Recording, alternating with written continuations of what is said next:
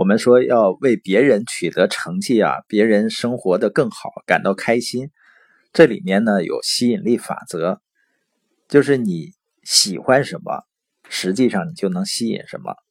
但这是很难的事儿，好像是违背我们的人性。这也是为什么实现财务自由那么重要。因为一个通过自己努力创造了财务自由的人，他不仅仅意味着你的经济啊、时间自由了，还意味着你在某个方面得到了一定程度的普遍认可。而只有当人的被认可的需求得到满足了以后，被尊重的需求得到满足以后，才可能真正做到心态平和。一般在这种情况下呢，你就不会。再主动的费心去比较了，你的注意力可能真的就在怎么创造价值上了，而不是把注意力放在证明自己上面。因为往往啊，人们为了证明自己，常常是用力过度，然后呢叫姿势走形。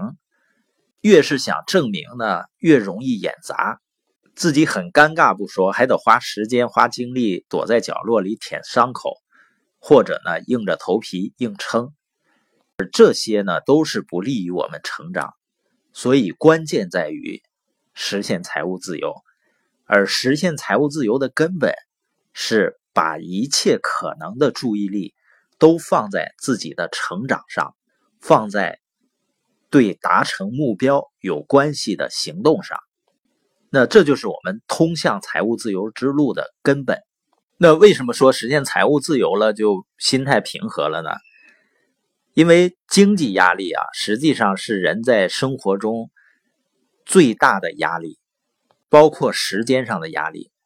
当你没有了经济和时间的压力的时候，尤其是得到认可以后，你就不需要，也觉得没必要跟别人去比了。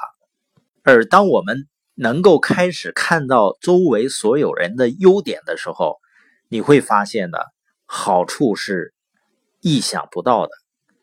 就是你可以从那些原本你很讨厌的人身上学到大量的好东西，而且呢，由于你更多的不断的看到别人的好，那你所处的世界的的确确就比原来要美好的太多了。这时候你会想啊，过去那么多年错过了那么多美好的事情，原因呢就是在于自己的视角。那怎么做到呢？就是首先。应该把我们的注意力放在成长上和目标上。另外呢，不应该把我们的注意力放在别人的错误和缺点上。假如自己非要去看别人的话，也要去看看别人哪儿做对了，哪块做得好，我们能吸收什么样的经验，能收获什么样的成长。但是还有的朋友呢，可能会不由自主的和别人比较。这一比较呢，有的时候还会不自信。实际上呢，你要告诉自己，因为你是思考未来、创造未来的人，所以呢，即使是比较，你也应该比较未来，不是比较现在。现在怎么样都不重要的，只有不断成长的人才能够创造更好的未来。那你说，我现在也没有实现财务自由，我也没被周围的人更广泛的认可，那我怎么能够？真的就能够做到不去证明自己呢？不去比较呢？